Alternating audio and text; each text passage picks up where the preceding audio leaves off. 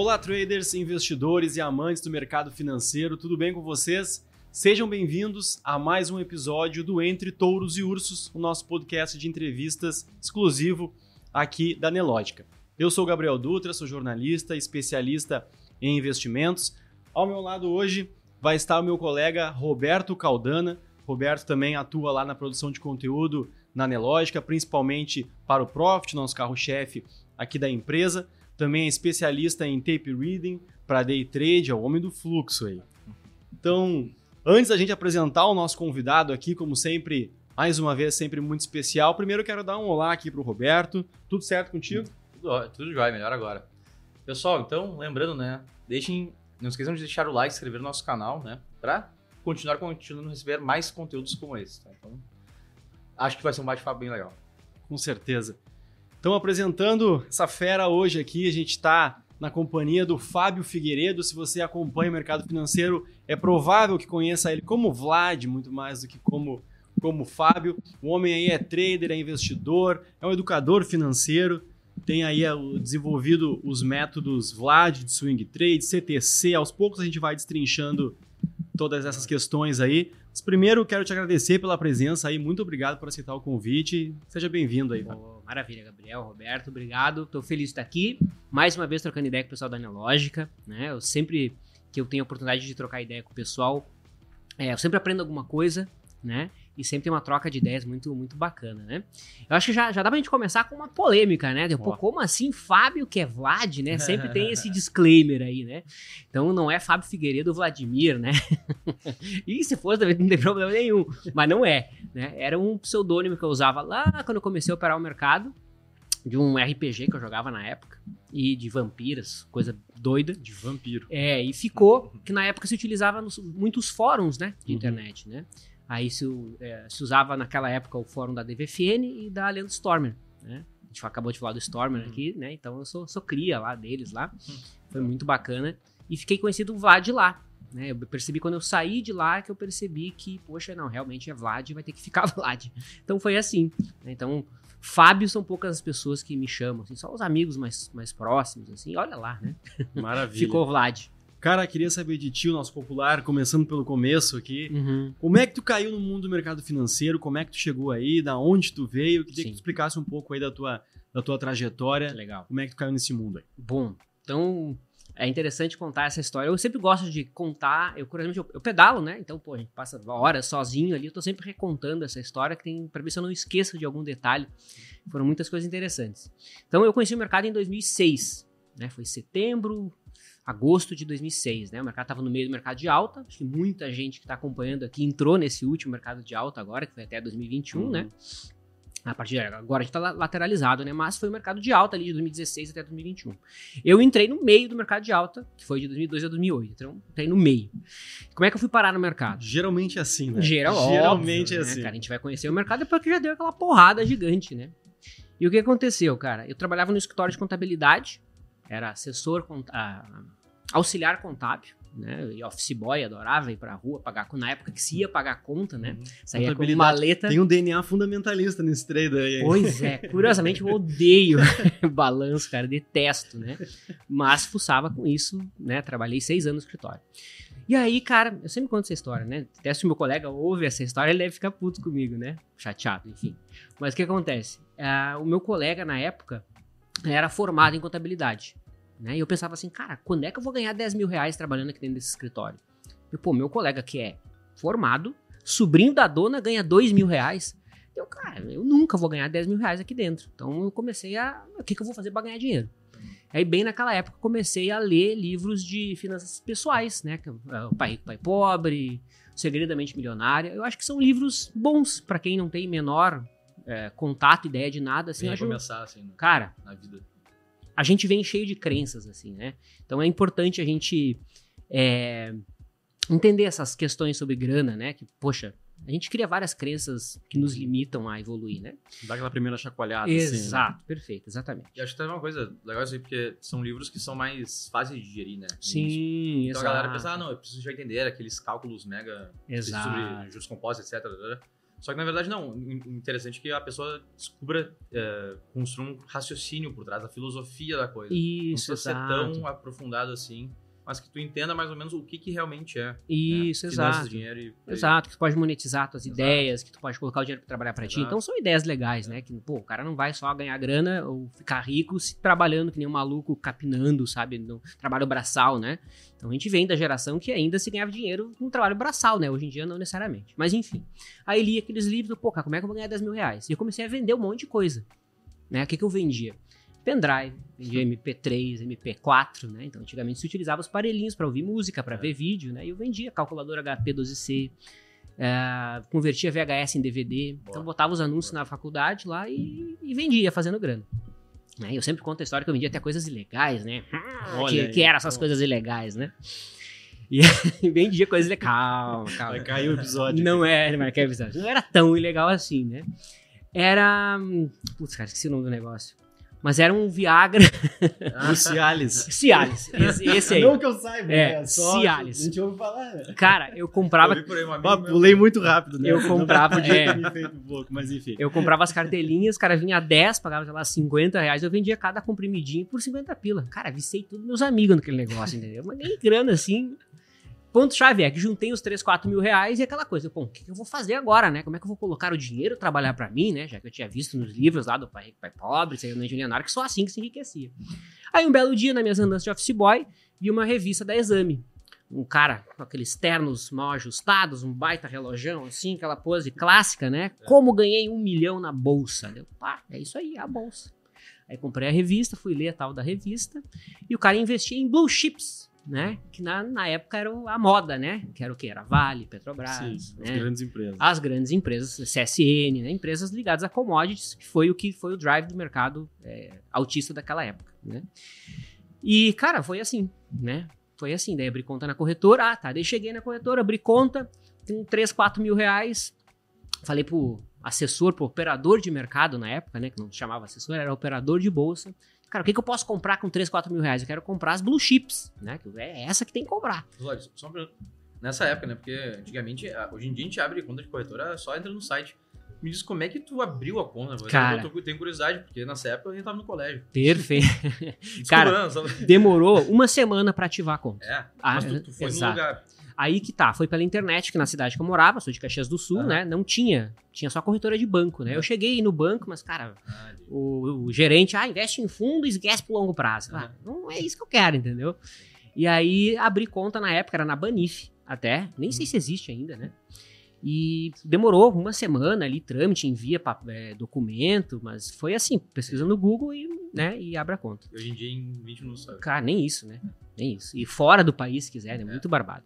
Enfim, e aí o cara, pô, cara, não tem nada pra te comprar com 3, 4 mil reais, né? Porque eu queria comprar Vale, aquela eh, Siderurgia Nacional, as em Minas, e os papéis custavam mais de 100 reais, 80 reais, né? Tinha que ir no lote. e o lote, cada 100 ações, né? E aí o cara me disse assim, bom, tem uma coisa que tá todo mundo fazendo aqui que eu acho que tu poderia fazer, que é operar a termo. Ah, o que, que é isso, Vai né? que ideia. tá todo mundo fazendo, todo mundo operando a termo. E aí, pô, com 4 mil reais que você tem, você pode alavancar em 5 vezes. Eu, olha, ah, é? É, boa, se ganhar, ganha em cima dos 20 mil. Maravilha, que é 5 vezes, né? Os 4 que eu tinha, vai. E aí, cara, assim foi. Termo, e termo, e termo, e termo em cima de termo. Óbvio, eu tava ganhando dinheiro ali com as coisas que eu vendia, ia colocando mais grana. O fato é que em um ano, cara, eu tinha feito 100 mil reais. Entre colocar mais grana e, e o lucro ali, né? Dos termos que eu fazia na Vale. Sim, o aporte que vem do Cialis só pode ter tendência de alta, né? Exatamente. Foi uma variável explicativa importante ali do, do sucesso do. Só, quantos anos você tinha com esses 100 mil reais na, na, na conta? Cara, era no 2006, 2007. Tinha 22, 23. Nossa senhora, imagina. É, não, cara. Cara, é uns, sei lá, uns 300 mil reais hoje, né? Nossa. Pô, compra apartamento, né? Sim. Só que é obviamente que eu tinha aquele eh, objetivo que todo mundo tem, né? Pô, quero ter um milhão, né, cara? Que é só com um milhão que eu paro. Eu tava lá com as minhas contas, quantos termos que faltavam pra eu ganhar um milhão, né? E o fato é que um ano depois eu tinha mais ou menos uns 100 mil reais na conta e eu tava com um termo de 500 mil reais. Eu tinha, sei lá, uns 120, 117, uma coisa assim. E eu tava com um termo na Vale de 500 mil reais, né? Que podia alavancar em cinco vezes o que tu tinha. E, obviamente, aconteceu, óbvio, né, cara? Em algum momento o mercado cobrou o pedágio, né? Teve uma bela semana lá que a Vale caiu 20%, e aí você imagina, né? Se eu tô alavancado em 5 vezes e o papel caiu 20%, eu perdi 100 mil reais. Foi em agosto de 2007, nunca mais esqueço. Foi a primeira vez que você ouviu falar do subprime, né? Da crise subprime, Ah. dos imóveis. Foi bem no... Coloquem o gráfico da Vale, lá vocês vão ver em agosto uma socada assim, plá. E, cara, eu tava tranquilo, porque eu pensei, poxa, o mercado já tinha caído, eu rolava o termo e voltava, né? Tá tudo certo. E eu lembro que naquele dia o cara me ligou, o celularzão, né? Era, era um celular bem da Motorola, não tinha. ah, Já tinha iPhone, eu acho, 2007 o iPhone, mas eu não, tinha iPhone. Fato é que me ligou e disse assim, cara, então olha só. ah, você vai ter que mandar mais margem ou a gente vai ter que encerrar a tua operação aqui. Eu, ah, tá, encerra aí, depois eu vejo, porque não tenho mais dinheiro pra mandar, né? Eu nem sabia o que era margem, cara. Não sabia nada. Cara, eu não sabia nada. Zero. Pneu. Zero. Não sabia gráfico, fundamento, nada. Sim, a garantia que tu tem que ter ali pra operar. né? Isso, exatamente. Aí o que acabou acontecendo, cara, no final do dia ele encerrou, me ligou pra confirmar as ordens. E aí que eu fui entender o que, que tinha acontecido. Cara, eu perdi tudo. Ou quase tudo. Fiquei, sei lá, com 15 mil na conta, pra quem já tinha cento e cacetada, quebrei, né? Aquilo ali, cara, foi ali, graças a Deus que aquilo aconteceu, porque senão eu teria entrado em 2008, alavancado, e Sim. em algum momento ia dar merda pior, entendeu? Tanto que em 2008 teve gente que, pô, o cara tirou, a, suicidou, entendeu? É. Cara, realmente teve histórias assim, ficar devendo dinheiro pra corretora. Teve corretora que quebrou em 2007, 2008. Não à toa, os caras diminuíram a alavancagem de cinco vezes pra três vezes, Sim. justamente por conta de eventos assim, depois de 2008. E foi ali, então, em 2007, né, agosto de 2007, que eu me caí na real. Eu, cara, o que, que eu tô fazendo? O que, que aconteceu aqui, né? Vamos sentar, vamos entender. E é ali que eu comecei a estudar. Só- e eu precisei disso pra começar a estudar. Mas tu ainda tem uma trajetória daí dentro do mercado, com corretora, que tu começou Sim, a trabalhar profissionalmente com isso, né? Isso, é. Daí o que acontece? Daí em 2007 eu comecei a estudar o mercado, né? Daí conheci as empresas de educação na época, né? Que era o Márcio Noronha, a própria Landstorm que eu já citei, o Didi Aguiar, né? Então comecei a estudar essa galera na época e me apaixonei pela análise técnica, né? Curiosamente, li sobre fundamentos ali, mas me lembrava muito do escritório que eu trabalhava, né? E aí, a março de 2007, não lembro quando é que foi, teve um escritório da XP em Caxias. Foi um dos primeiros escritórios da XP. Foi em Caxias do Sul. E aí eu sempre ia lá. Apesar de não ser cliente, eu ia lá ver. Né? Tinha sala de clientes na Uhum. época, né? Hoje não é tão comum, hoje tem sala de clientes, que a Sim. galera ficava lá operando. E, cara, eu era o cara que ficava lá dando palpite de gráficos e em algum momento os caras me convidaram pra trabalhar lá, né? E aí eu comecei a trabalhar em 2008, agosto de 2008, como assessor. Aí fui assessor de 2008 até 2012. Aí depois saí de lá, fui trabalhar na Landstorm, fui um dos instrutores até 2016. Aí depois eu tive uma parceria com a Messen, que é um escritório grande da XP, ainda é, acho, acho que deve ser um dos maiores. E de 2020 pra cá eu tô solo, 100% focado no educacional. Então, encurtei bastante porque a, a graça é o comecinho ali, né? Dizem que, eu escuto falar bastante que esse trabalho como assessor eh, enriquece muito porque tu tem um contato não só com o mercado, mas com o investidor, Sim, né? Dizem cara. que entender de investidor, entender da pessoa, É. do comportamento, faz muita diferença para as próprias decisões. Pra mim, assim, é... eu não sei o que eu seria se eu não tivesse tido essa experiência, né? Ainda mais que na época, não era que nem hoje, né? Hoje o assessor, ele é, é- é muito mais um cara comercial, um agente comercial, Sim. né? Dentro do escritório, o que que acontece? O cara tem lá renda fixa, tem fundos, tem renda variável, tem previdência, e o assessor vai visitar cliente, né? Nos, pelo menos nos grandes escritórios é assim. Aí o assessor indica o cliente pra mesa, ó, esse cara aqui tem perfil pra fazer umas travas aí. A galera da mesa liga lá. Na minha época, cara, tinha que ligar pra chamar pra palestra, né? Que a XP cresceu assim, né? Chamava pra palestra, e aí o cara abria a conta e virava cliente. Tinha que chamar pra palestra, tinha que ligar pra vender curso pro cara, né? Da XP Educação. Vocês falaram do Tita, acho que era o Tita era da XP Educação, não lembro se era. Ele também começou na XP. É, sim. né? Uhum. Enfim. E aí, cara, é tudo isso, né? Ou seja, cara tinha que ligar, cabecear, chutar, fazer tudo, né? Então, eu aprendi muito por conta disso. E eu sei muito de middle office, né? Que é a parte de trás ali, né? De Uhum. liquidação, aquela coisa bem chata. Eu adoro essa parte chata, justamente porque na época tinha que explicar pro cliente, né? Quando é que liquida, por que, que a conta dele ficou negativa, por que, que pagou multa, por que, que não pagou, Sim. aquela, sabe? Enfim. E, e conhecer o cara, né? Conhecer o cara é, é sensacional, né? Ou seja, tu vê como as pessoas não tomam decisões racionais. Não tomam, só quem tá lá na linha de frente do mercado é que sabe disso. Sim. O cara não toma decisão racional. O cara, se tá subindo, ele quer comprar de qualquer jeito, não importa. Se tá caindo, é final do mundo, o capitalismo vai acabar, vai virar Venezuela. Sempre foi assim, entendeu? E o que, que eu aprendi desde, desde aquela época? Quando tá todo mundo achando que o mundo vai acabar, é, cara, melhor momento pra entrar. Quando tá todo mundo achando que Na agora é céu de brigadeiro, vai virar Noruega, o Brasil. Cara, é coisa errada. entendeu? Então, e outra coisa interessante, né? Como as pessoas criam narrativas. Depois que passou o evento, ah, é fácil, pô, 2008 é só comprar ali, Hum. Sim, em olhar- outubro, ali na olhar mínima, no- comprou olhar aqui, trás vendeu é aqui, né? né? Tanto que eu lembro que tinha um cliente na época, né? Deu, pô, cara, que- sei lá o que, que ele fez lá, perdeu grana. E aí ele sentou com nós lá, deu, pô, cara, como é que vocês, como assim vocês estão o dia inteiro olhando o mercado, vocês não sabem o que, que vai acontecer? Não. Mas põe um gráfico pra mim aí que eu vou te mostrar como é que faz. Ele abriu, vou abrir meu computador assim. Aí ele pegou o gráfico parado, ó. É só tu comprar aqui, vender aqui, Sim. comprar aqui, vender aqui. Ah, é só isso? Ah, maravilha. Vamos fazer um teste? Cara, eu peguei um gráfico, voltei pra 2006. Então tá, e agora? É compra ou venda? Te acha aí. Te acha? Não, não, não, não. Peraí, não. Passa pra frente ali pra eu ver. Famoso Pô, engenheiro de obra pronta. É, né? ou como é que é? Posar com a onça morta, né? Depois de morta, é fácil, né? Pô, daí ele foi se tocar, que não é tão trivial assim, né? E obviamente que toda essa experiência foi me construindo, né? De, pô, de ser um cara que gosta de análise técnica, vim da análise técnica, uso análise técnica, mas tento ser o mais objetivo possível, né? Porque se a gente deixa nossas emoções tomam conta da gente, cara, a gente acaba criando narrativas pra fazer aquilo que a gente quer. Uhum. Essa é a real. Se quiser achar uma coisa ali, vai achar. Quer né? comprar? Vai achar lá 500 motivos pra Sim. comprar, né? Então, E como é que tu fez essa virada daí? Saiu dessa parte de assessor, de escritório e começou a construir teu próprio negócio, teus cursos, começou a fazer teu Boa. voo solo aí. É, então o que acontece? É, eu não gostava muito da, da, da vida de assessor, né? Porque tinha um conflito de interesse ali, né? Não adianta, tinha, ou seja, eu tinha que vender coisas que eu não acreditava sempre, Uhum. né? E tinha, senão não, não, gera receita. É assim que a roda gira, né? Nossa, que polêmico, não. Ai, gerar receita. É, tem que gerar receita, senão não tem negócio, senão ninguém Sim. ganha dinheiro. É assim que a roda gira, né? Eu sempre falo, as pessoas ficam surpresas, né?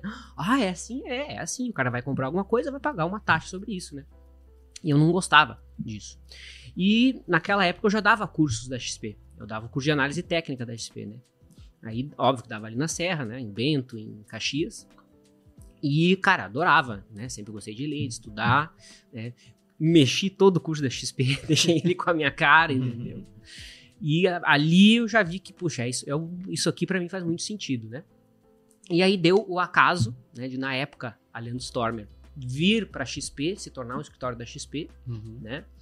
E, cara, me convidei na cara dura, ó, e aí, ó, tô aí, se vocês quiserem, né, a gente pode fazer alguma coisa juntos. E, cara, em 2012 eu fui pra lá. né, E aí eu, eu fui com a premissa, ó, quero entrar e eu quero fazer a sala ao vivo lá de vocês, quero LS Live, senão eu não vou. Aí foi aí que eu me mudei de Caxias pra cá e ali tudo mudou, né? Ali eu tive é, visibilidade, né? Pro, Legal. pro, pro mercado, vamos dizer assim, né? Ali eu pude ensinar o que eu, o que eu sabia. Na época eles tinham um projeto de assinatura e aí eu era o cara que estava tentando organizar o conteúdo básico, né? Introdutório. Então lá em 2012 eles já tinham visto essa coisa de assinatura que foi explodir hoje, né? Foi agora, faz poucos anos que bombou esse modelo de assinatura, né? E foi ali que eu tive visibilidade. né? Óbvio que chegou um momento que pra, eu tinha uma resistência ali que não, nunca ia ser ultrapassada, que era justamente o Leandro Stormer. De, ah, cara, aqui pra mim já deu, quero seguir minha vida, Uhum. mas continuo amigo deles até hoje, né? Especialmente Stormer, é bem, a gente é próximo até. E aí saí de lá, fiz a parceria com a Messing, que era uma empresa de análise, que acabou. A LS que virou Liberta depois. né? Isso, exatamente. Daí saí de lá, fui pra Messing, fiz uma parceria com a Messing, a gente fez uma empresa 50-50 ali, né, de análise, que acabou convergindo para educação no meio do caminho, não era o projeto e virou para educação, porque a gente foi dar um curso e todo mundo já pedindo curso na época, a gente fez e explodiu, não, vamos pra cá do que ficar fazendo análise, entendeu? E na época eu já era CNPI, inclusive. E chegou um outro momento que eu fui ver, cara, também não faz sentido nem pra mim nem pra vocês essa parceria. Acho que é melhor cada um no seu canto, né? Deu aquele aquele atrito como todo fim de relacionamento, mas a gente também é amigo, a gente cresceu junto, né? Tanto Sim. que o escritório da XP que eu trabalhava era a antiga Messing, né? Uhum. Melhor, não é antiga. Era outro escritório que virou Messing, né? Exato. Sim. Então a gente era tem um contato muito próximo ali, né? E, uh, uma pergunta só, Vlad, começou nos fóruns ali, né? Então, Isso. Eu imagino que em 2006 devia ser uma comunidade muito fechada, muito pequena, né? Da- 2007, né, na real. 2007. É, eu comecei em 2006, mas eu fui querer Ah. estudar em 2007, né? Como é que era essa questão de tu conseguir encontrar conteúdo sobre análise técnica, sobre estratégias? Era difícil? Imagino que tenha sido muito difícil. Sim, cara, o que acontece? Não tinha YouTube, né? Aham, pois é. né? Se tinha, ninguém acessava, a internet rápida não era tão trivial assim. Então o que que tinha aqui de conteúdo, né? Era o PDF do Márcio Noronha, que era o PDF mais pirateado que tinha, né? Colocava no Google lá, todo mundo achava, né? Tinha os PDFs, acho que também da Doji Star, que era do, do Didi, né? E tinha os, os cursos da Leandro Stormer, Uhum. né? Óbvio que tinha outros, dois, três que davam curso também, mas o Márcio Noronha, se não me engano, dava curso também.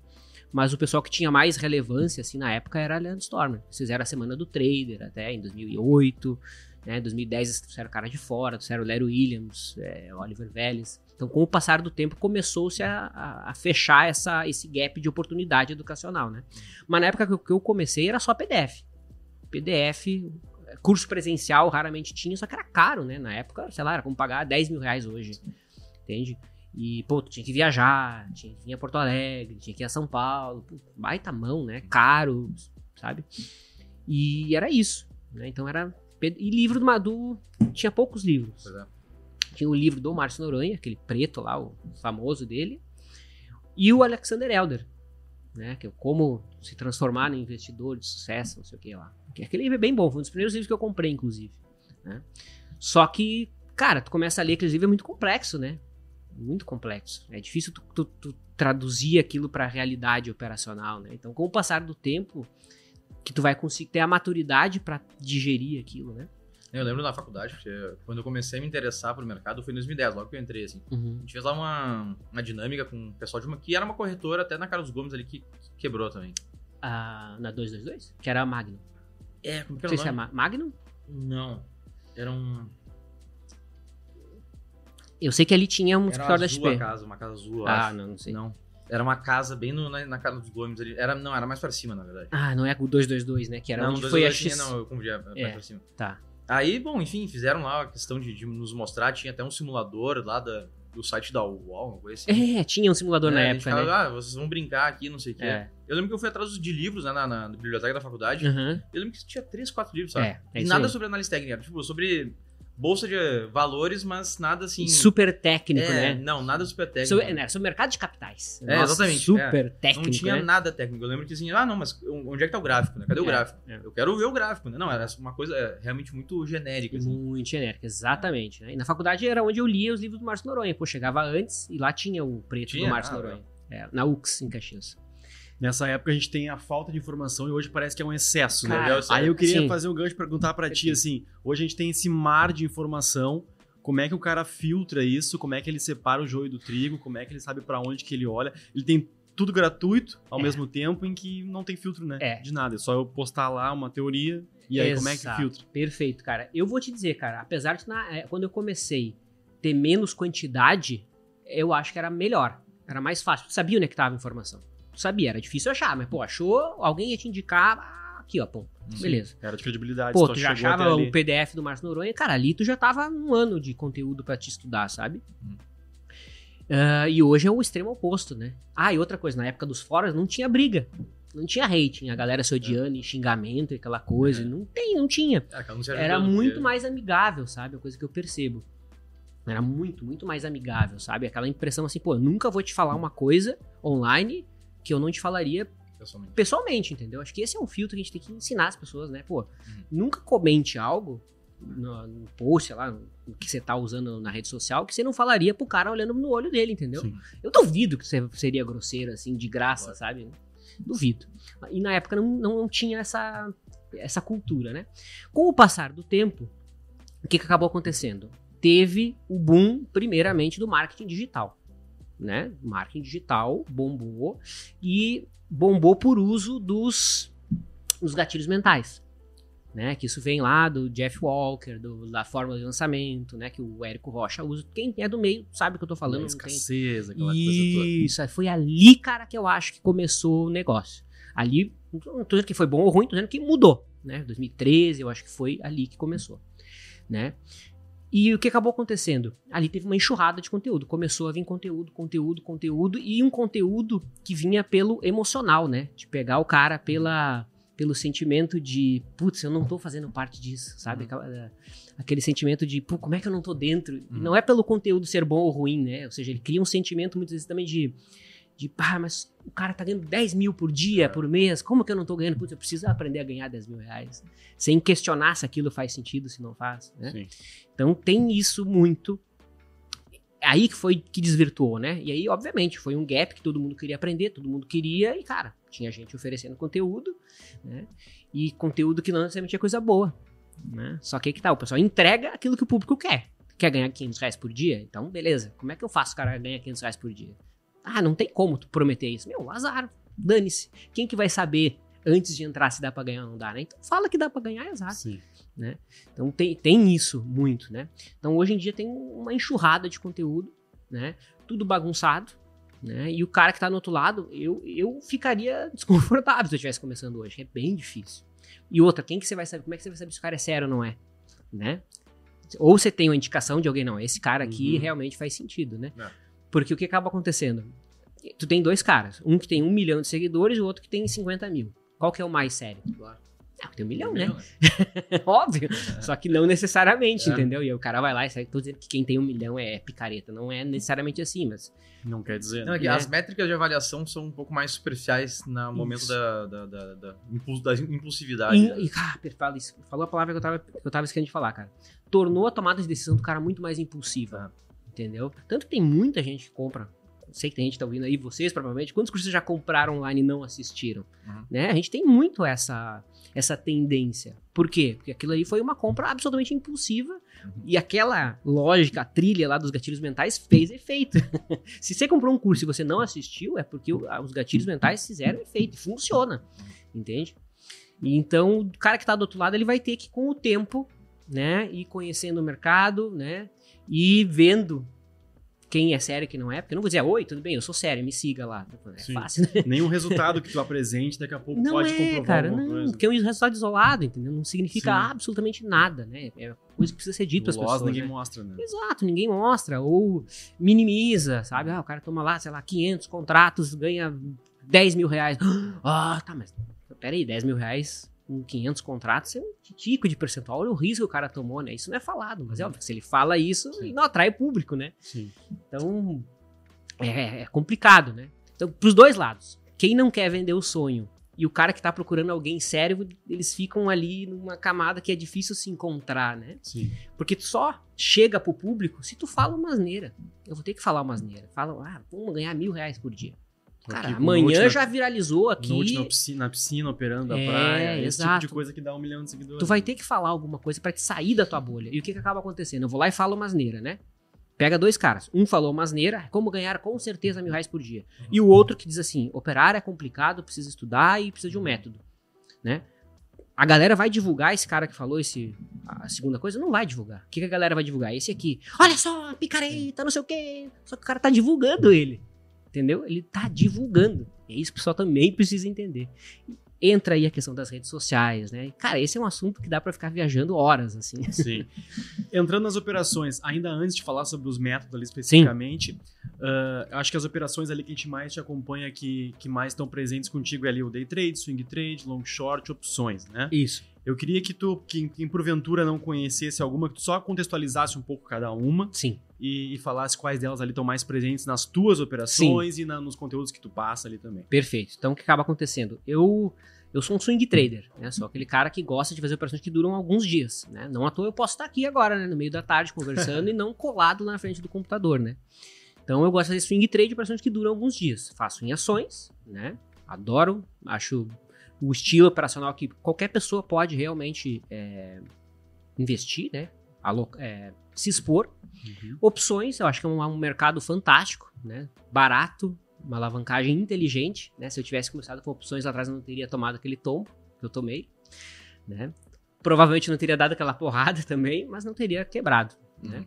Então, é, e long and short, né? Long and short eu acho que faz muito sentido também, que é pra ti não estar exposto à tendência do mercado. Tá aí o day trade. Então, eu faço day trade. Long short é entrar comprar, comprar Com- numa ponta e vendido na Isso, outra. em outro papel. e Exatamente. Com aquela diferença ali, né? Exatamente. Daí não importa se o mercado tá subindo, caindo, dando pirueta, não importa, né? Tu fica exposto à diferença dos dois papéis, é o que importa. Sim.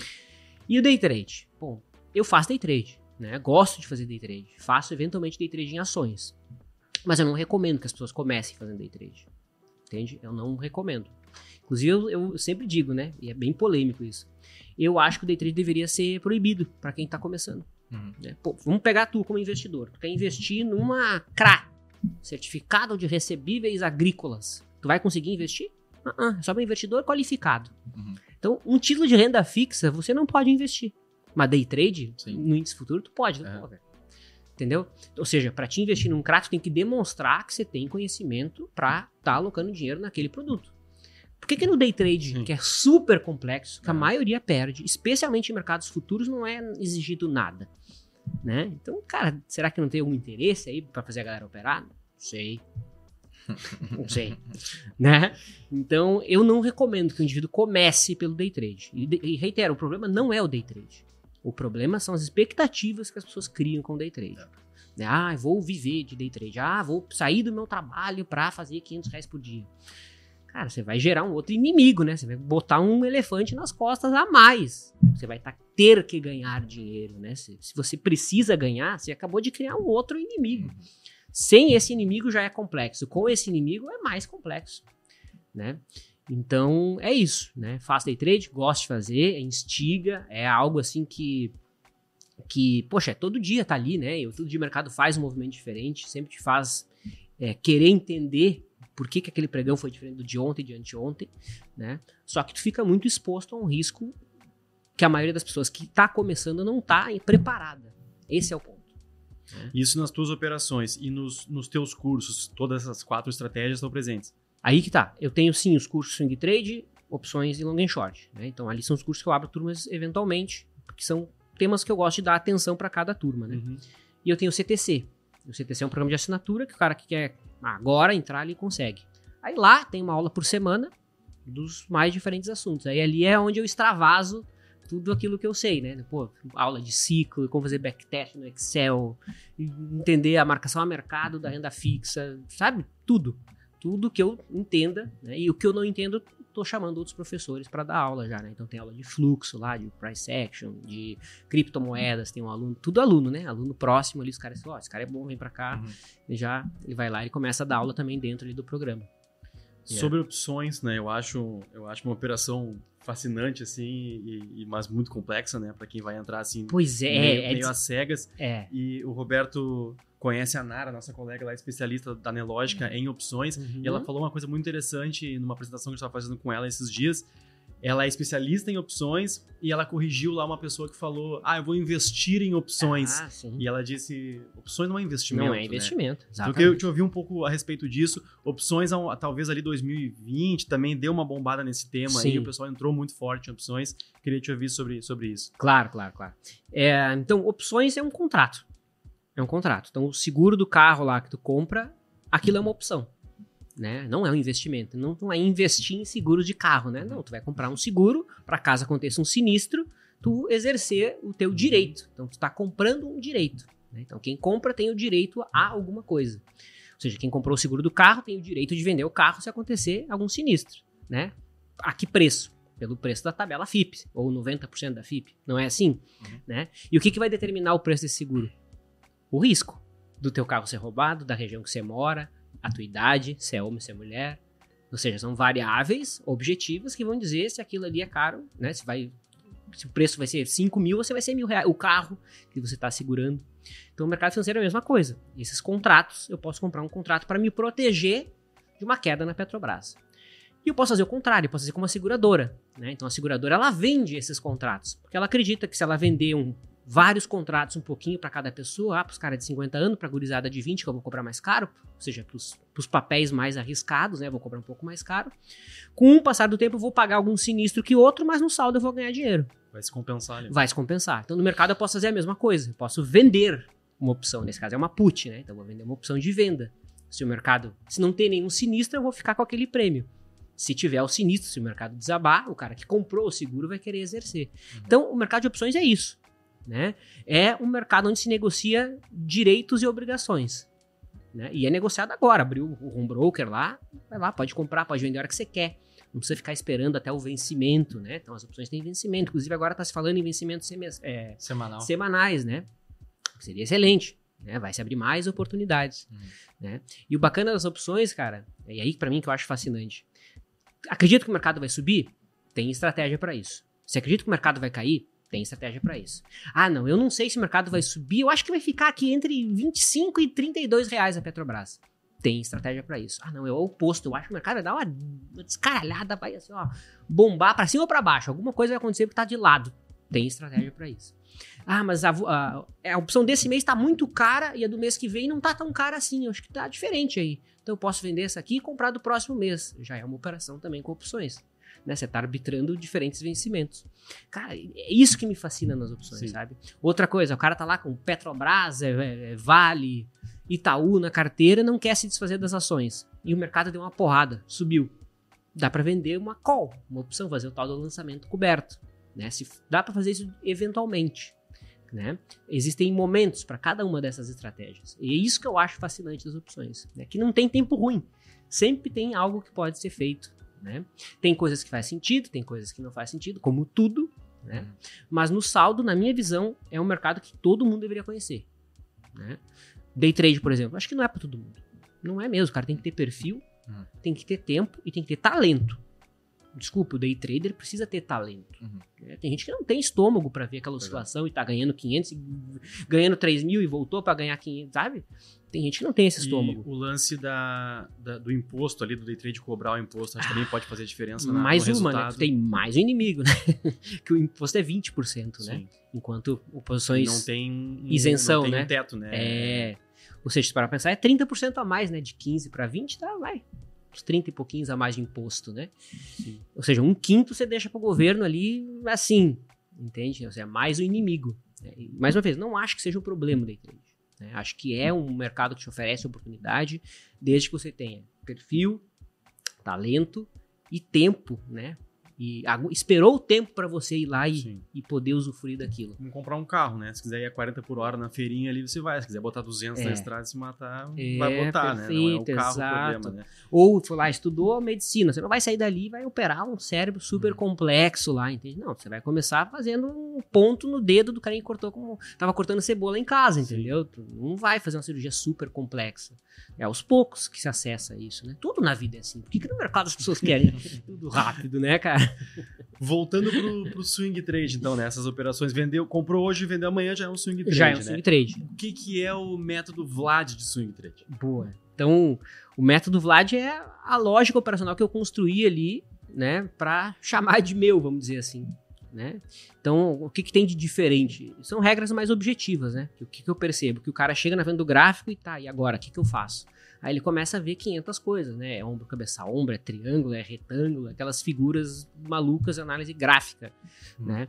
Então, eu tiro isso e tento deixar a coisa mais objetiva, né? Ó, o alvo vai ser a partir disso aqui. Vai usar esse fator aqui para calcular o alvo. O stop, isso aqui, né? E isso eu percebi que facilita pro cara, né? Porque uma coisa é o que eu acho legal para mim, outra coisa é o que eu acho que faz sentido para as pessoas replicarem. Entende? Que qualquer pessoa consegue replicar. É que meu intuito é o quê? Levar o conhecimento adiante e que isso seja replicável. Não adianta eu passar uma coisa super complexa que eu mais três pessoas consigam replicar, né? Então, o método de swing trade é isso. É uma, uma estratégia de swing trade. Objetivo. Prefere limpar a tela ali do que. É, e deixa o mais objetivo, né? Sem, sem parafernália, vamos dizer assim, né? Ah, tem que entender contexto e macroeconomia, e põe gráfico 60 e não sei o quê. E... Não, deixa tudo isso de lado. Isso tudo é narrativa. Pega isso aqui, ó. Só, se tu fizer só isso aqui, por incrível que pareça, faz sentido. É uma questão matemática, estatística. Se quando tu ganhar, tu ganhar mais em relação às vezes que você perder, você pode até acertar meio, 50% das vezes. É isso. É, é- realmente é isso. Só que o cara só vai perceber isso depois que ele passou um tempo fazendo. E que ele não perdeu a vida dele na frente do computador. Uhum. Entendeu? Que ele chegou ali no final do dia, 15 para 6 da tarde, pô, ah, aqui, pá, beleza. Foi lá, fez a operação, desligou o computador, foi trabalhar, foi dar atenção pros filhos. Quem tem filho sabe que demanda atenção, né? Ah, esposa ou esposo, né? Deem atenção para sua família. né? E entender que esse é o real valor, né? Tem gente que gosta mais de operar do que ganhar dinheiro. Ah. Não é isso? A adrenalina tá mais em ver ali a coisinha rolar Pisca-pisca. Qualquer coisa. do que no resultado, né? Qual que é a estratégia mais difícil de tu executar? Ah, de ficar líquido. Sem nada. Cara, é dificílimo. Os caras não conseguem, A cara. gente tem que enxergar alguma coisa Tem que ali. alguma coisa. Eu acho que eu vou ficar quieto depois dessa. Tu é esse eu que adoro dar uma enxerga. boletadinha de, de Como é? de Aquele barulhinho do, de execução Ah, do Profit É, lá. adoro apertar o botãozinho uma vez por dia, pelo menos. Falando em Profit, cara, tu tem um indicador, é isso? Ah, tem uns 510 indicadores Olha, lá. aí, eu queria saber do Vlad Waves. O que que Olha. é o Vlad Waves? Olha aí. Cara, tem vários indicadores lá que a gente criou. Agora que ficou aberto o código ali, pô, parabéns à equipe da Neológica, né? De popularizar isso, de deixar amigável, fácil, simples. Até eu consigo fazer, né? eu só fazia tudo em Excel, né? Então agora conseguindo tirar as coisas do Excel e jogar ali pro, pro Profit, né? Inclusive tem indicadores meus que, é, que são nativos do Profit, né? Enchi o saco da equipe de programação antigamente lá, agora não preciso mais encher o saco. Flash Waves é um indicador de, de ciclo, só que é Hum. pro Ibovespa em específico. Tá, É, é só isso. beleza. É um indicador de ciclo pro Ibovespa. tu falou agora há pouco sobre notícias, acompanhar o mercado. Eu queria saber, eh, dá para misturar a análise fundamentalista com a técnica? Eu selecionar empresas porque por algum motivo eu acho que, que elas vão performar bem, daqui a pouco aumentar esse tempo gráfico ali, Sim. fazer uma análise técnica num tempo maior. Como é que tu vê isso? Boa, boa pergunta. Então, esse assunto ele é bem discutível, né? Tem várias linhas de discussão aí que dá pra ir, né? Porque qual que é o caminho que muita gente faz? Bom, eu vou selecionar boas empresas, eu vou através dos fundamentos e vou comprar essas empresas quando houver sinal técnico. Justo. Uhum. Ok, acho que é aplicável para boa parte das pessoas. Mas entenda que você está fazendo um trabalho a mais, né? Uhum. E dizer que se uma empresa é boa ou não é passível de discussão. O que é uma empresa boa? É só uma empresa que gera lucro? Será? Como que é gerado esse lucro, né? Então, a, a, loja americana gerou muito lucro por tempos. E aí, será que era saudável? Então, não é tão trivial assim, né? Mas é uma escola, eu aceito. Inclusive, tem um trader americano, né? Que é o Williams O'Neill, que ele, acho que foi o cara que começou com essa ideia, né, de olhar fundamentos, de pegar a empresa que está reportando é, lucro consistente e focar nessas empresas. Precisa, nem precisa ser, a empresa nem precisa ser boa. A empresa que está reportando lucros é, crescentes, Uhum. né, trimestrais e anuais também. E focar no gráfico. Aí, ó, pô, essa aqui é uma empresa que está reportando lucro crescentes, anuais e trimestrais. Agora eu vou dar uma olhada no gráfico, de maneira bem resumida. Hum. É isso. Eu acho que faz sentido, tá? Para trade, eu não uso, mas acho que faz sentido. E tem outro caminho que eu também entendo para quem quer investir. Eu acho que se o cara quer investir, eu acho que é, é muito trabalho. Qual que é a diferença, né? Tem o trade, onde eu quero especular o movimento do preço, e tem o investimento, que é a minha carteira, que eu não vou ficar vendendo qualquer peidinho que o mercado der, entende? Uhum. Eu quero segurar aquela posição. né? Eu acho que faz mais sentido montar uma carteira através de ETFs. Eu acho que faz mais sentido do que fazer o, o famoso stock picking. Né? Uhum. Porque é difícil fazer stock picking, especialmente para investir, para carregar uma posição para prazo maior. É complexo. Né? Pô, vou selecionar 10 empresas. Será que tu consegue acompanhar o fundamento de 10 empresas, cara? Uhum. Cara, não consegue. As gestoras têm analistas que focam em setores específicos, sabe? Tem um economista que o cara lá é craque só no setor de petróleo. Entendeu? Tem outra gestora que é craque lá no varejo e ainda assim deixou passar americanas, nem ele viu lá a fraude que tinha, entendeu? Então percebe como é complexo. Né? O balanço é um documento que, se o cara não tem a perspicácia para sacar o que está sendo Uhum. realizado ali, se ele não entende o fluxo da empresa, como é que a empresa ganha dinheiro, aonde que vai esse lucro, né? Se, que, quanto de imposto paga, o que, que ela gasta, né? É, Eu acho que o cara vai ter, vai perder muito tempo e no final das contas, se ele só comprasse o ETF, muitas vezes ele teria, poderia ter um resultado melhor, né? O pessoal fala mal do Ibovespa, mas a maioria não bate o Ibovespa. Sim. Então Uhum. compra Bova 11 é pra ficar se estressando, entendeu? E, E faz cara- rebalanceamento, né? Pô, subiu, realiza um pouquinho, caiu, compra um pouquinho mais. Né? Eu, eu sigo a lógica da alocação de ativos. né? Eu determino um percentual, né? renda variável, quero ter tanto por cento. Bom, resumir: 50% renda variável, 50% em renda fixa. Né? A hora que um que, ou que houver um desbalanceamento ali, eu vou enquadrar esse 50% de novo. Né? Se o mercado subiu, óbvio que a posição de renda variável ficou maior, né? então eu vou lá e vendo um pouquinho e deixo 50%. Se o mercado caiu, eu vou lá, saco da renda fixa e coloco na bolsa. Entende? No longo prazo, na minha visão, é o que mais faz sentido para a maioria das pessoas. E o cara que está com uma ação no longo prazo, por exemplo, acreditando numa empresa, ele não pode usar análise técnica para identificar o momento de venda, por exemplo. Daqui a pouco o gráfico deu uma ida para baixo. ele- é. eu acredito nessa empresa, mas o mercado sabe lá Deus por que está me mostrando. Ou se ele está investindo num horizonte muito grande, isso não faz sentido, Eu porque com- vai voltar. Eu concordo. O grande, o grande problema é o seguinte: pega um bull market, separa o mercado ali de 2016 a 2021. Uhum. Quantos sinais de venda não foram dados ali no meio do caminho? Se você ficasse fora daquelas quedas, realmente você teria tido um resultado. Quando você voltaria? Uhum. Muitas vezes, pô, você saiu aqui no topo, aí o sinal de compra deu, cara, um titico abaixo, sabe? É, nem sempre vale a pena. Eu Sim. acho que faz mais sentido o quê? Pá, quer, gosta de empresa, puta, eu gosto lá da empresa tal, sou apaixonado pela gestão dos caras, meu, compra um pouquinho todo mês. Eu realmente acho que isso faz sentido para a maioria das pessoas. Vou comprar um pouquinho todo mês de uma empresa que eu acredito, que eu gosto e que pra, faz sentido eu ser sócio desses caras, né? Sim. E aí que tá. É confundir a conduta de sócio com a de trader. Eu acho isso problemático, entende? Eu acho que, que o cara não consegue replicar isso. Dá, dá, dá tilt. Dá tilt. E na tua carteira, vamos, vamos tentar apertar o homem aqui. Na tua carteira, a tua, a tua construção de patrimônio Sim. longo prazo, ela fica focada em ETFs, em algo Boa. nesse sentido, então? Ou tu ainda faz ali alguma, algum tipo de stock picking? Ou é, o- é o teu trade que tu vai engordando todo o teu patrimônio? Como é que tu mantém o-. a, a- tua perspectiva de futuro aí com a tua carteira? Excelente pergunta. Cara, excelente pergunta. Então, o que acontece? Eu tenho o meu lado de trade, tá? Meu capital de risco, chamo capital de risco. Né? Esse capital de risco aqui eu vou buscar o máximo de retorno possível, aceitando o risco alto. Alto controlado, né? Digo alto controlado é, comparado à renda fixa. Então, aqui é trade. De tempos em tempos, eu vou fazer um balanço desses trades, certo? O saldo lucrativo, espero que no final de período tenha um saldo lucrativo de tudo que é feito aqui, eu pegue esse valor e jogue para cá, que é a minha carteira de longo prazo. Então são duas coisas que eu trato de maneira diferente, são em corretoras diferentes. Né? Uhum. Junto com esse lucro do trade vem o, o retorno do meu trabalho, né? da minha empresa. Então, pô, de tempos em tempos eu vou lá e faço aportes na minha- no meu capital de prazo maior. Né? E eu sigo a alocação de ativos, ou seja, eu tenho um pedacinho renda variável aqui e fora, renda fixa e é, moeda internacional, né? No caso o dólar, o Bitcoin, eu tenho um titiquinho de Bitcoin. Uhum. Então é isso. Então determina um percentual e esse percentual eu vou rebalanceando de tempos em tempos. Sim, né? porque mesmo o cara que, sei lá, não sei se tu quer dizer quantos por cento tu tem de cada uma, Pois é, é que aí que tá. Eu posso dizer assim, ah, eu tenho 50% disso e 50% desse outro. Isso é, é, é muito ajustado ao meu perfil, entende? Cada pessoa tem que sentar Uhum. e ver qual que é o teu objetivo. sim. Se o mercado cair 60%, como é que tu vai te sentir? Entende? Como é que tu vai te sentir se o mercado cair? E o mercado cai 60%, tá? Cai de tempos em tempos. Aí é provável que o do longo prazo sinta mais do que o. É, exatamente, exatamente. Então, ah, você tem que achar esse percentual que você durma tranquilo. Não à toa, o termo que se usa nos Estados Unidos é, é sleeping points.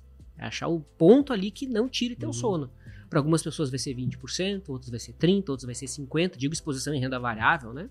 O fato é, ah, 100% em bolsa. Quando que todo mundo quer ter 100% em bolsa? Quando o mercado tá subindo e quando o mercado tá no topo, né? Tanto que foi a moda do 100% em renda variável foi no final de 2009, começo de 2020. Deu um, dois meses depois, o mercado marcou um topaço e o pessoal, meu Deus, e agora o que, que eu faço? Ah, pois é, tu tava 100% em bolsa, não era teu perfil ter 100% em bolsa, né? Então você tem que achar esse, perfil, esse percentual que pra ti não te incomoda se o mercado dá uma desabada. E o melhor, quando o mercado cai, é hora de comprar, de se pensar em comprar. E se o cara tá com uma posição muito grande, ele não consegue comprar, ele trava. Sim. Entende? Então, eu diria, pela minha experiência, que a maioria das pessoas não aguenta mais de 30% de renda variável. Eu já fui assessor, já fui analista. Cara, caiu 10%, os caras estão desesperados já.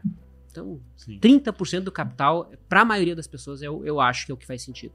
Ainda mais com a taxa de juros atual no Brasil, né? Só pontuar Sim, esse sim. detalhe, né? Eu quero chegar lá também. E mesmo o cara, o camarada ali que tá. uh, foca no trade, ele também acha que as pessoas confundem muito o tempo da operação Uhum. com, com retirar isso rápido. Não, se tu faz o teu trade, operações curtas, não quer dizer que o, o lucro que tu tira, tu vai ali na padaria e compra o pão, paga tuas Exato. contas, paga tua, tua net. Exato, né? Tu, cara. como tu falou, tu engorda esse, esse, esse lucro e, e transforma isso no, no- na tua construção de patrimônio pro futuro, né? Então tu pode fazer uma operação curta Uhum. e engordar essa tua carteira de longo prazo. né? Exato. É, cara, o único cenário em que eu resgato conta, dinheiro da minha conta de trade, ah, puta, dei uma porrada assim completamente inesperada.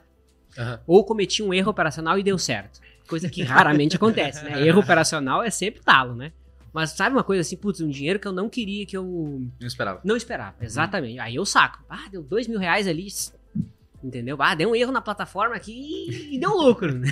Justamente pra não ficar ali aquele dinheiro. Cara, né? senão tu, tu, tu vai gastar depois, tu vai devolver ele no mercado, porque Sim, ah, vai arriscar de vai novo. arriscar mais, Tu vai exato. arriscar ele de novo. entendeu? Eu já fiz essa cagada. Muita gente já. Eu sei que você também já fez, não adianta. Mas eu faço igual também. É. Se vem uma grana inesperada, Inesperado. vem. Ou dei uma porrada, fiz um É. trade assim, pá, o mercado abrindo gap de Aham. alta, que ele tava buscando mil reais, deu cinco, deu Aham. três, meu, saca. Exatamente. Compra um negócio, entendeu? Compra um computador, uma memória RAM. um- Eu não sei se é toque, eu sempre deixo o valor exato que eu. A, a, o zero, zero, sabe? Uhum. Tem que ser naquele valor exato. Não pode Perfeito. ser mais, né, sabe? Tem que É. ser certinho. É, então, E se tiver alguma coisa a mais, cara, tira. é, e eu acho um problema o cara depender do mercado pra pagar conta, né? Sim, Pois é. Isso eu Aham. acho muito problemático. De novo, tu cria um inimigo gigante, sabe? Sim, além de Então- criar uma questão emocional, Isso. tu vai prejudicar o teu próprio resultado. É, ficar não que você não possa, né? Pô, ganhou uma grana lá, pega essa grana, põe lá num CDB. E deixa Tá. lá no CDB, vai construindo Sim. essa reserva, né? Ó, agora eu vou- juntei aqui 15 mil reais, a minha despesa no mês é 5, pô, Uhum. beleza, vou usar lá da minha reserva, entendeu? Mas é, o ideal é que você tenha algo que cresça no longo prazo, né? Porque, poxa, nem sempre você vai estar disponível, Uhum. pode ser que você tenha um mês muito ruim, né? Eu acho que ninguém quer ficar colado na frente do mercado o dia inteiro Exato. da vida toda, né? Pô, é bom, é legal, mas tem também momentos percebo, pra isso. A né? galera acho que começa a entrar no day trade, acha que todo dia é dia de operar, por É, exemplo. cara, exato. E não é bem assim, né? Exato, exatamente. Não é mesmo. né? É. Não é mesmo. Tem que saber segurar. E assim como no longo prazo a gente fala muito sobre diversificação, tu Uhum. acha que no trade existe um número de operações que a pessoa possa fazer? Assim como a gente fala no longo prazo, ah, não tenha poucos para não ficar concentrado, não tenha muitos para não Sim. perder o controle. Uhum. No trade, tu, tu, tu aconselha que a pessoa opere com um número X de, de, de ativos ao mesmo tempo, mais do que isso perder o controle, menos do que isso ela não vai atingir resultado. É, o que, que é o ideal e o que, que eu faço, tá? Mas eu sei que isso é difícil pra quem tá começando e pra maioria das pessoas que estão começando é difícil, melhor dizer, reformulando a minha frase. Eu tenho o método Wide Swing Trade e ali eu opero direcional. Ou seja, eu compro um papel e espero que ele suba. Eu estou direcional, né? Uhum. Ou eu vendo um ativo esperando que ele caia. Uhum. né? Então aqui são operações direcionais, certo? E eu tenho os long and shorts, que são operações não direcionais. Então a, a diversificação que eu faço é essa, é de estratégias. Entende? Então quando uma tende a ir muito bem, a outra, né, deu uma empacada. Quando a outra vai mal, a outra vai muito bem. Então eu tenho a diversificação de filosofias de estratégias. Só que, mais uma vez, eu acho que isso é complicado pro cara que tá começando. Uhum. Mas eu acho que é isso que o cara deveria buscar. Ah, eu vou buscar ter filosofias diferentes. Né? Putz, long shot eu acho complicado, não quero me meter com isso. Então, segue diferentes filosofias direcionais. Então, aqui eu vou operar a favor da tendência, Uhum.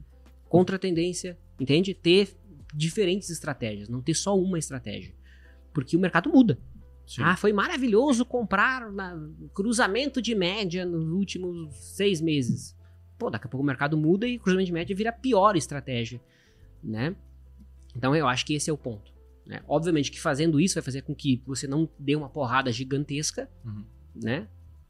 Vai fazer que você não dê uma porrada gigantesca, mas do mesmo, do, do mesmo modo, vai fazer que você não tenha um talo muito grande quando vier um momento ruim, né?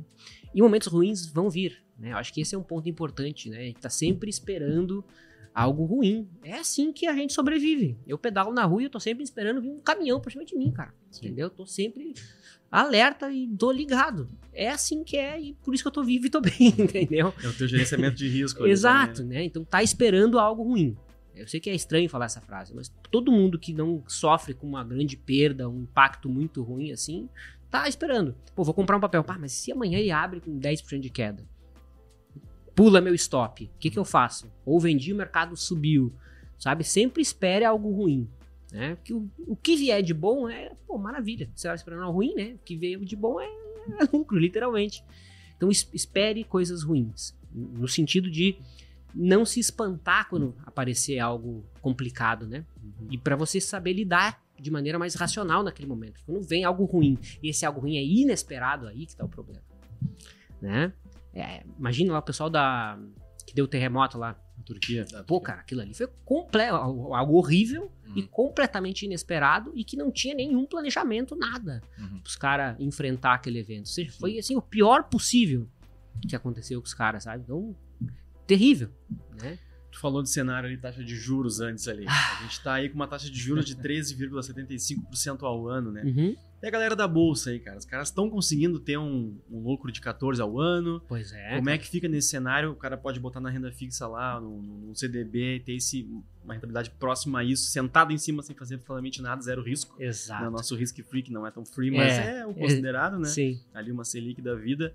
Como é que tá a galera da bolsa aí? A gente tem ainda um cenário uh, político, conturbado também, que, que, que faz a bolsa ter volatilidade ou é justamente aí que estão as oportunidades? Como é que tu vê Bom, esse cenário? Acho que são dois assuntos, né? Vamos pegar primeiro a, a, a, a das taxas de juros, né? Realmente, eu acho que para o investidor tirar o dinheiro da renda fixa, né, e se expor a operações, ele, ele tem um desincentivo a isso, né? Sim. Fato. Isso é notório, né? Eu estou muito mais seletivo, justamente nas operações direcionais. Muito mais seletivo, porque o custo da grana está muito alto. Uhum. É muito Sim. alto eu deixar o dinheiro parado enquanto esperando coisa boa. Né? Então, operar de maneira direcional, eu acho que o indivíduo tem que ser mais é, chato, mais exigente para compensar de fato tomar aquele risco. Agora, por outro lado, tem os long shorts. Long short é margem de garantia. Entendeu? Então, para mim, eu acho excelente. Entende? Uhum. Que, poxa, Dá pra, opções também, né? Opções também, é margem de garantia. Então tem uma, uma estratégia que eu faço que eu chamo de capital ótimo de risco.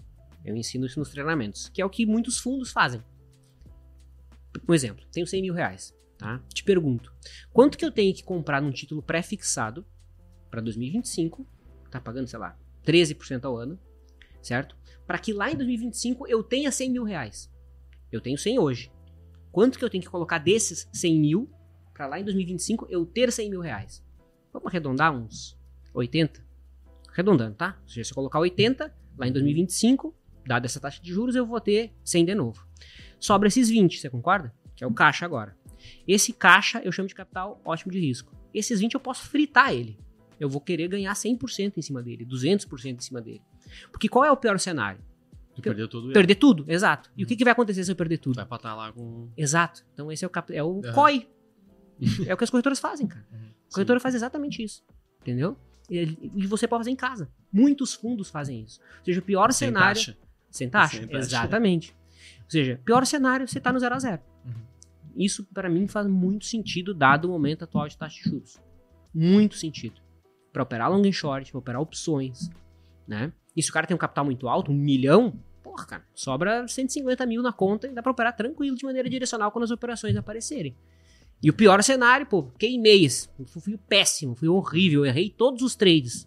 Putz, que era para comprar, eu vendi, tudo errado. Fiz um monte de cagada, perdi tudo. Beleza, pior cenário, lá na frente tu vai ter teu capital de novo. Ah, mas e a inflação? Ah, beleza, você tem um capital maior, ao invés de tu pegar um título pré-fixado que paga 13, pega lá o, o IPCA, IPCA mais, mais, pronto. Obviamente, né, como a taxa é menor, vai sobrar um capital menor de risco, né? Então isso aí talvez se aplicaria mais para quem tem um capital maior. O cara que se ligar, o quão foda é isso, desculpa o palavreado. cara, o cara vai dizer, meu, cara, a gente tá cobrando isso. E é, cara, é muito massa isso. Realmente faz muito sentido no momento atual. Legal. Né? E o, agora a questão ali da taxa de juros, né?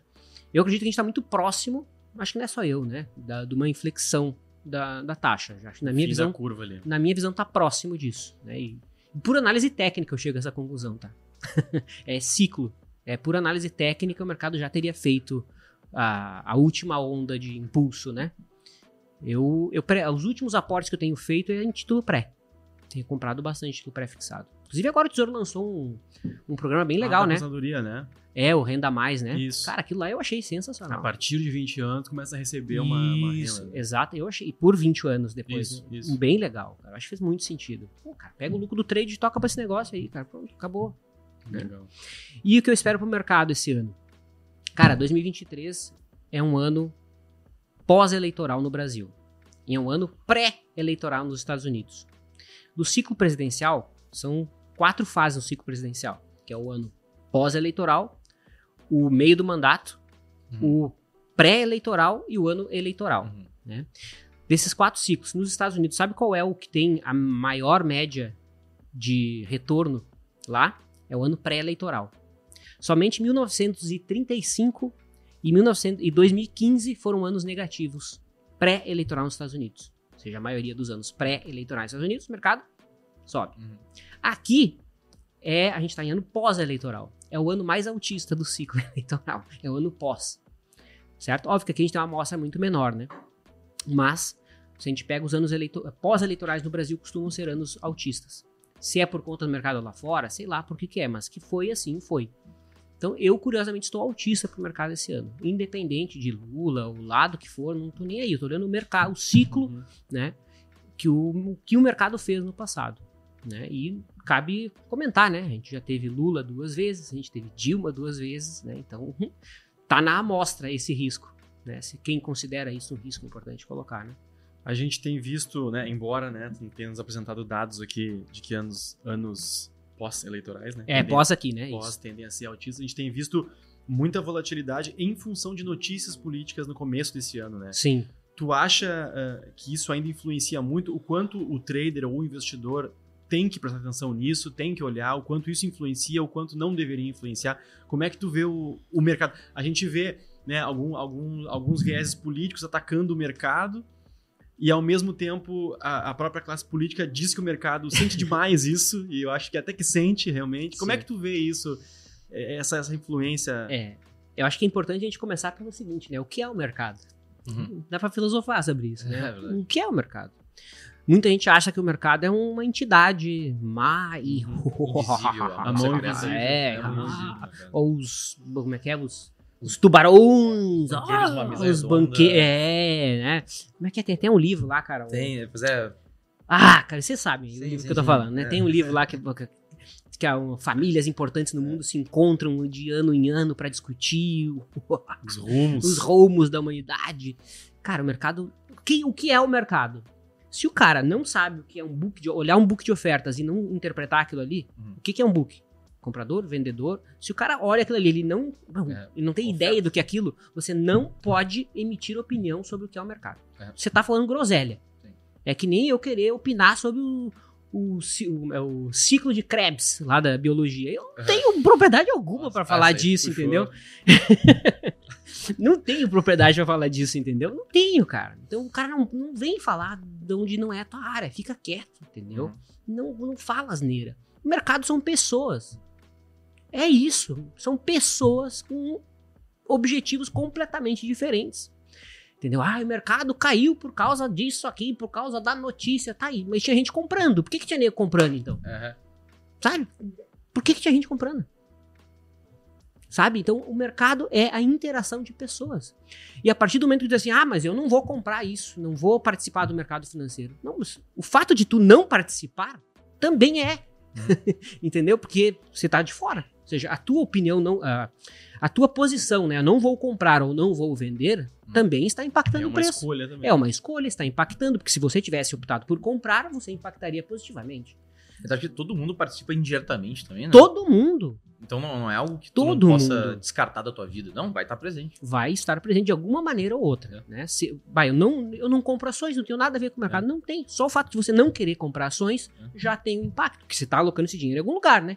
É. Se você está optando por renda fixa, é- você está participando de um mercado de alguma forma. Então, Ou então, ah, eu não, não tenho ações, mas eu vou na loja Renner lá, compro minhas roupas na Renner. ah, perfeito. Exatamente. Vai Então, impactar no lucro, no lucro lá e na prestação do preço. planta tudo, na- mesmo que você plantar tudo, nas- vai ter que precisar de semente, É. entendeu?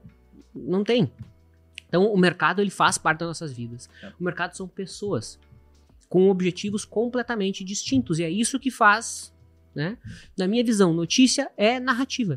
Hum. É narrativa. Ou seja, a notícia que é péssima pra você, pro outro lado, pro cara que discorda de ti politicamente, é maravilhosa. Hum. Ah, mas o mercado caiu, é horrível. Tá aí, quem tava vendido ganha dinheiro. É ruim pra esse cara? Não é, é tudo perspectiva. É tudo perspectiva. Hum. Tudo é perspectiva. Né? É, hoje mesmo no Twitter, né, um cara, sei lá que eu comentei, e o cara sempre cai pra política, né? Incrível, né? O cara falou assim, ah, porque. Ai, não lembro qual era a discussão, mas eu lembro que ele falou assim: mas em, pa- em países desenvolvidos, ah, não, em alguns países nós temos mais progresso. E o cara, você já parou pra pensar que o que é progresso, progresso pra você é regresso pra outra pessoa? Exatamente. pro outro lado? É tudo perspectiva. Você pode não concordar, mas. Ah, eu discordo desse caminho aqui, mas tem pessoas que acreditam que aquele ali é o caminho ideal a ser tomado. Verdade. e aí? É assim que é, entendeu? E algumas vezes é o mesmo objetivo? É, Caminho um caminho diferente. Exatamente, exatamente. Óbvio, né, que o outro lado vai dizer que não, É. lá, aquele lado tá indo só pra tomar o poder. ho, ho, ho. Uhum. Tá, mas o teu lado também era pra tomar o poder, era pra continuar no poder. O político quer estar no poder. É isso que os políticos querem, continuar no poder, se perpetuar no poder. Então tudo vai ser feito em torno disso, né? E eu, eu cheguei, não é que eu cheguei a essa conclusão, eu li isso num livro sobre ciclo de mercado. Uhum. Né, quando eu tava fazendo a aula sobre os ciclos presidenciais. Por isso que tá quente esse conteúdo na minha cabeça, eu acabei de fazer gravar uma aula sobre esse assunto. E o cara falou, cara, o objetivo dos governos é se per- é perpetuar no poder. É isso. Então vão se fazer o que for possível para se perpetuar no poder. Por isso que você não pode brigar por política, não faz menor sentido. Ah, sim, É, é assim, é completamente eu concordo sem noção na minha visão. Também acho. Né? Mas se é pra brigar nos comentários e gerar engajamento, é briguem à vontade. Vamos lá, não vai. mas uma coisa, Vlad, que em relação a não notícias, mas os eventos econômicos, que é uma coisa que eu vejo que a galera, principalmente na hora do Profit, né? A galera não tem aberto o calendário econômico, pessoal. Porque assim, ó, me dói no coração saber que tem gente aí que fica ah, posicionado num payroll porque abriu a conta na corretora semana passada e não Sim. sabe o que, que é, sabe? Sim. Então, me dói o coração porque eu vejo assim, que é um É. dia que uma pessoa pode, Pode quebrar. quebrar. Leiga pode quebrar uma conta, sabe? Então, É, esses eventos eles vão trazer volatilidade, né? Muita E o que, é volatilidade? É barulho. É sobe, cai, volta e desvolta. Né? Tanto que é muito difícil você ver um payroll da vida, o mercado fez um movimento e continuar aquilo o dia todo. O mercado, né, oscila loucamente ali, né? é. Então, é, quem faz day trade evitar estar exposto nesses horários É. de eventos importantes, eu acho que faz sentido. É óbvio que tem algum tipo É. de impacto, né? Claro que tem impacto, né? Mas Sim. qual é o impacto? Pode ser impacto positivo ou às vezes o dado vem positivo, mas ele foi menor que esperado, já é negativo. Então é muito complicado É. se avaliar, né? Muito difícil. Sim. A gente falou de nessas divergências, né? O mercado, pró-mercado, contra o mercado. Agora a gente tá aí, é, é BC contra governo. Ah, é. E a gente teve também um tempo atrás, acho que ano passado, uh, conseguiram problematizar a educação financeira, lembra? Nossa, sim. Então, eu queria saber, eu vi um pouco isso de ti também, da importância de educação financeira nas escolas, educação financeira uh, desde cedo, Sim. e, e o quanto isso é importante, né? Porque a gente fala, uh, quando houve essa discussão, né? Se falava muito isso, ah, educação financeira para o cara que não tem dinheiro. Sim, mas é ele o que, É que mais, mais vai precisa. precisar. Né? Exato. Na hora que estourar uma crise, estourar uma coisa braba no cara que tem dinheiro, talvez não faça muita diferença. Exato. Agora, pro cara que, que, que não tem, que vai cair em pirâmide, que vai É. cair nos juros abusivos do cartão de crédito, vai fazer diferença. Eu queria ouvir tua opinião sobre isso. É, cara, é interessante. E isso não é só no cara que tá de uma classe social lá embaixo, né? Tipo, muitas vezes a pessoa que não. que vem de uma área em que ela não teve contato com isso na faculdade, nem ela tem noção. Uhum. Né? Eu digo exemplo pela minha namorada, entende? Ela mesma me diz, pô, cara, isso aqui eu deveria saber. Eu não sabia. Muitas coisas a gente vai conversando ali, pô, eu não sabia disso aqui, aprendi agora. Porque tu tá olhando um vídeo, tá, tu tá comentando sobre, né?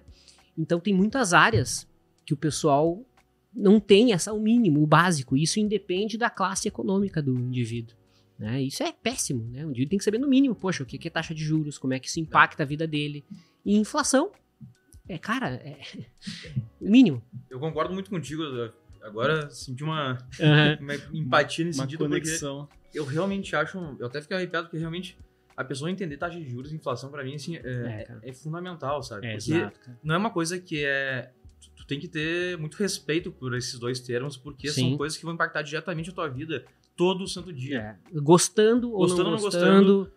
Sabe? Sim. Tem que saber. Pode É. ser teu melhor inimigo ou É. teu pior inimigo. Teu pior inimigo ou melhor amigo, mas. Cara, Exato. tem que saber o que é. Exato. e de novo, cara. isso é o mercado, né? É. Falar ah, o mercado, sim, a inflação e a Selic. O, Exato. o mercado da bolsa, os tubarões falam tanto da Selic, mas ela Exato. impacta também na vida real. Exato. E o que acontece, né? Cara, é uma, uma, uma, uma decisão que pode mudar a vida do cara pra muito ruim, cara. Exatamente. Porra, é um endividamento do cartão de crédito É. ali, cara, lascou, cara. Meu, não tem volta. O cara tá lá devendo 80 conto, ganhando Exatamente. 2 mil reais, sabe?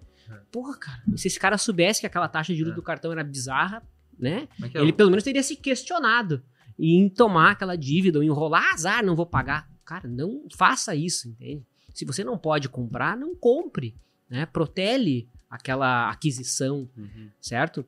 É, e esse sentimento de eu preciso comprar agora já o tênis, o celular, mas pra que você precisa comprar? Entendeu? Compra aquilo que você pode pagar naquele momento. Não é nada discriminatório, isso é tudo tem seu tempo. Entendeu? Eu não posso comprar um apartamento em Nova York, entendeu? Nem se eu pudesse, já compraria, mas não posso comprar, entendeu? Onde é que tu gostaria de morar, Vlad? Entendeu? Aonde? É. Ah, cara, eu moro onde eu gostaria, mas. mas enfim, dei um exemplo assim, sabe? Pô, o Sim. custo que deve ser manter um apartamento lá, Sim, sim. entende? Cara, tem que ter noção onde você tá, sabe? Onde você tá. Eu não posso fazer isso agora, entendeu? E será que mesmo que eu quero? Pra quê? Então se questione aquilo que você tá sendo oferecido pra você. Você precisa mesmo de um celular lá, um último iPhone da vida? Na minha opinião, faz sentido você ter se você produz conteúdo. Ou você vai fazer dinheiro com aquilo. Senão não faz sentido. É. Eu teria um celular muito mais simples se eu não tivesse que ficar fazendo stories ali. Não, pra quê, cara? Pra quê? Entendeu? Então acho que essa consciência o cara tinha que ter desde pequeno. Vem dos pais gerar isso, né? Porque, poxa, muitas vezes a criança ela é influenciada pelos pais, né? Uhum. É que nem aquela coisa assim, ah, mas meu filho não come legumes, né? Não come bem. Pois exato, o cara só come, sei lá, eu, né? Miojo, é, sabe? Pô, tem que dar exemplo, né? Então em casa vende isso, sabe? E é óbvio, eu acho que deveria ter alguma alguma atuação, até mesmo pública nesse sentido, de dar o básico de educação financeira, da mesma maneira que existe educação sexual nas escolas, ou deveria existir, né? Não sei como é que é hoje. né? Eu tive na minha, na minha época, eu lembro de ter, assim, básico, né? como é que é, como é que não é, como é que engravida, como é que não engravida. Eu lembro de ter tido isso na escola. Não sei se tem hoje isso, deve ter. Mas, poxa, que mais? Poder, o cara tem noção do que que é carboidrato, sabe? Proteína. O cara, as pessoas não sabem, é o básico, entendeu? Sim. Então, taxa de juros e inflação, vital saber. Uh, aqui é investigativo, voltar para a carteira do, do, do Vlad. A gente falou de. Jornalismo de investigativo. A gente falou de cenário internacional, falou de Brasil, tu falou um pouco da alocação ali. Eu queria voltar só um pouco nos, nos ativos internacionais. A gente até tá se Uhum. encaminhando aí pro final, o tempo passa voando, né? Passa. Mas Bom sinal. É, é, bom sinal. O, hoje é muito fácil investir fora, né? Uhum. Ou pelo menos se expor a grandes Uhum. empresas com os BDRs ali, tu não precisa mandar um dinheiro para fora para comprar uma ação fora do, do Brasil. Queria saber como é que tu vê esse investimento internacional. Se tu, tu falou um pouco ali sobre ter alocação em moeda estrangeira, Uhum. mas na- na- nas empresas estrangeiras, como é que tá isso pra ti? Cara, eu me exponho através de um ETF chamado VT. Que é um ETF que se expõe a todas as empresas do, do mundo, ou quase todas. Tem até Gerdau, Petrobras lá dentro. É isso. Ponto. Acabou. Um ETF. E Um existe trade com esse tipo de ativo? Sim, pode tradar normal, é super líquido, né? Eu determino lá, eu quero ter 20% da minha carteira de, de com moeda de dólar, ali no caso, né? Quero ter exposto nesse ETF aqui. É Uhum. isso. Variou pra cima, veio um pouquinho, variou pra baixo, compra um pouquinho mais, é isso aí. Maravilha. Quero, lá nos Estados Unidos é legal que lá eles têm os ETFs de fatores, né? Pô, tem o de momentum, Uhum. tem o de volatilidade, tem de setores também. Aqui no Brasil podia ter, né? Pô, quero me expor ao setor elétrico. Uhum. Imagina que da hora seria, né? Quero me expor ao setor financeiro. né? Lá tem 500 setores diferentes, né? Poxa, fazer stock picking aqui já é complexo. Pô, lá eu acho bem mais difícil, né? Então acho que lá é o universo para você se expor em ETFs. Se vai montar carteira. né? E o risco também é menor até para quem quer fazer trade, né? Senão é muito papel para você acompanhar, tem mais de 10 mil ativos, né? Uhum. Aqui no caso do Brasil tem as BDRs, mas eu, eu confesso que eu não sou muito entusiasta das BDRs, né? Porque é um recibo, né? Uhum. E a gente tá em 2023, né? Poxa, investe direto lá fora no negócio, não no recibo do negócio, né? Uhum. Mas nada contra, né? Gosto do IVVB11, uma forma fácil de você se expor ao S&P, né? Que é o mercado, o índice lá de, do S&P 500, né? Uhum. Já em dólar aqui, então não tem que fazer conversão nenhuma, já tá tudo embutido, é a forma mais simples e mais fácil. Então quem não quiser complicar, abre conta lá fora, pega o IVVB11, vai comprando aos pouquinhos, determina uma, uma parcelinha ali do teu patrimônio, eu quero ter 10%, 20% do meu capital aqui, né? E de preferência, quando todo mundo começar a falar que o dólar vai a 4 reais, esse é um bom momento para se pensar em comprar, entendeu? É, esses dias eu brinquei no Twitter lá, né? Botei um gráfico do dólar de lado, né? Aqui embaixo é dólar, todo mundo acha que o dólar vai a 4, em cima, Brasil vai virar Venezuela. Cara, chegou ali no. Vai a 4 reais, todo mundo, dólar, meu Deus, ah, dólar deu porrada. Foi, foi exatamente a mesma coisa. Quando baixou, ele foi para 4,90, não sei o que. Não, tá baixando, não sei o que deu. Espera um pouquinho. É. Né? É mesmo funciona. Tu falou antes ali sobre o day trade, né? Que acredita que deveria ser proibido para as pessoas, pessoa física. A- Existe uma Ah. regra específica nos Estados Unidos, não existe? Olha Pro aí, day que trade? aprendi há pouco tempo isso, inclusive. Aprendi com um, um colega que deu aula no CTC sobre day trade nos Estados Unidos. Eu não sabia, aprendi com ele. Como é que funciona lá depois de 2008? Ah, esqueci o nome da regra, mas é uma regra onde você tem que ter 25 mil dólares. Uhum.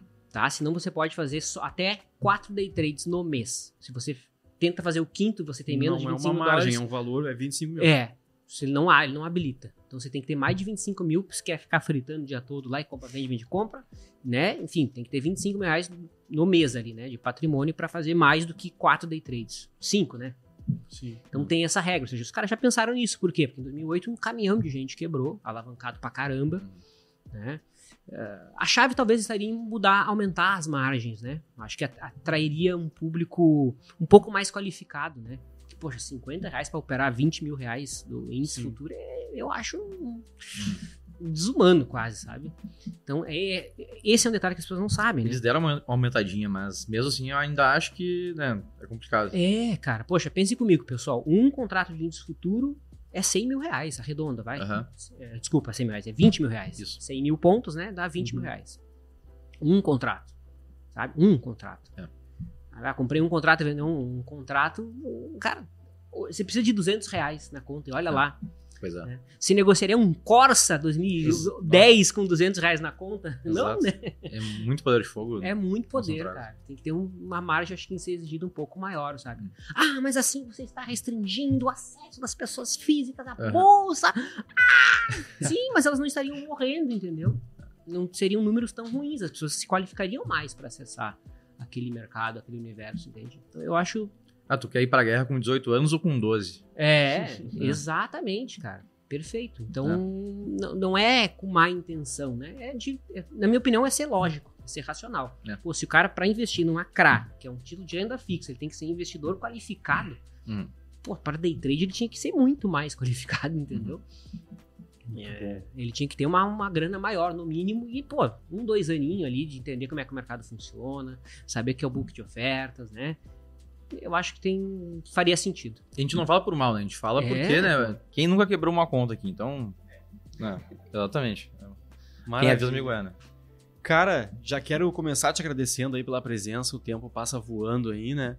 Eu quero te deixar livre aí à vontade para comentar mais algum tema que tu acha interessante que a gente não tenha abordado, deixar aí com o Robertão também à vontade se ele quiser fazer mais alguma pergunta e deixar livre também aí para tu falar tuas arrobas das redes sociais aí, teus maravilha. contatos, pessoal te achar lá, conferir teu trabalho e acompanhar teus conteúdos também. Perfeito. Então eu convido o pessoal a seguir no Instagram, né? Vou dar um foco. Instagram é FF Fábio Figueiredo. Não tem erro, né? Tem 812 bilhões de contas fakes lá, né? Todo mundo tá sofrendo aí de contas fakes. Mas, pô, Pois é. não dá nem pra, né? Pô, quem é que cai num golpe desse, né? Tão tosco. Então, uma sigla lá, você vai ver que é a conta oficial lá, né? Barbada, não tem mistério nenhum. FF Fábio Figueiredo. Aí o Instagram me procura lá, eu direciono para as outras redes a partir dali, né? Pro site, pro, pro Telegram. né? De tempos em tempos a gente abre turmas dos cursos específicos. E o CTC eu acho que é o melhor caminho pro cara começar, tem um programa de assinatura, tem lá 150 e poucas aulas, já que toda semana tem uma nova dos assuntos mais diferentes possíveis, tem grupo pra gente ficar lá conversando, discutindo, aonde falar de política é proibido, né? Então se o cara tá cansado de ouvir Uhum. esse, esse assunto em todos os grupos que ele tá, lá é proibido. O cara falou lá A ou B, tá fora, não tem essa. Então, e agradecer mais uma vez o pessoal da Analógica, a vocês aí pelo convite, né? Gostei muito mais uma vez de estar aqui. Obrigado. Vlad, eu queria saber só, qual é a tua ferramenta favorita do Profit? A ferramenta favorita Aham. do Profit? Se é o book, se é o gráfico, se é o time Ah, é o gráfico, cara. Gráfico? É o gráfico, é traçar as linhas normal lá, não tem. Não consigo me imaginar assim. Eu acho que coisa nova que eu tenho usado bastante são os screenings. O screening. É, Eu ia te perguntar isso, se tu, eu ia te perguntar se tu usava o screen, na verdade, pra quando tu faz o filtro, né, da- do, da- Sim. da- dos ativos. Sim, sim, sim, ajuda. Ajuda? Sim, a gente dá os passo a passo lá pra dar os Legal. screenings, daí, pô, sobra três, meia dúzia de ativos, e o Aham. cara vai lá e aí sim, né, avalia né, visualmente, né? Porque se fosse 100%, o cara É. põe um robô, né? Não é. Né? E agora dá pra colocar robô também, né? Sim. É, eu tenho umas estratégias fechadas lá que daria pra colocar robô. Perfeito. Feitoria. Quem nos acompanhou até agora também, super agradeço aí. Como o Robertão falou no começo aqui, não se esqueça, se você não se inscreveu aqui no canal ainda, se inscreva, deixa o like aí, comenta, faça pelo menos uma dessas coisas, né? É isso aí. Manda aí o vídeo para quem você acha que vai se interessar por esse papo aqui. Aqui na descrição vai estar também o link para fazer o teste grátis ali do, do Profit. E por hoje é isso. Agradeço mais uma vez a presença do Vlad, presença aqui do, do Robertão, a sua, e até a próxima.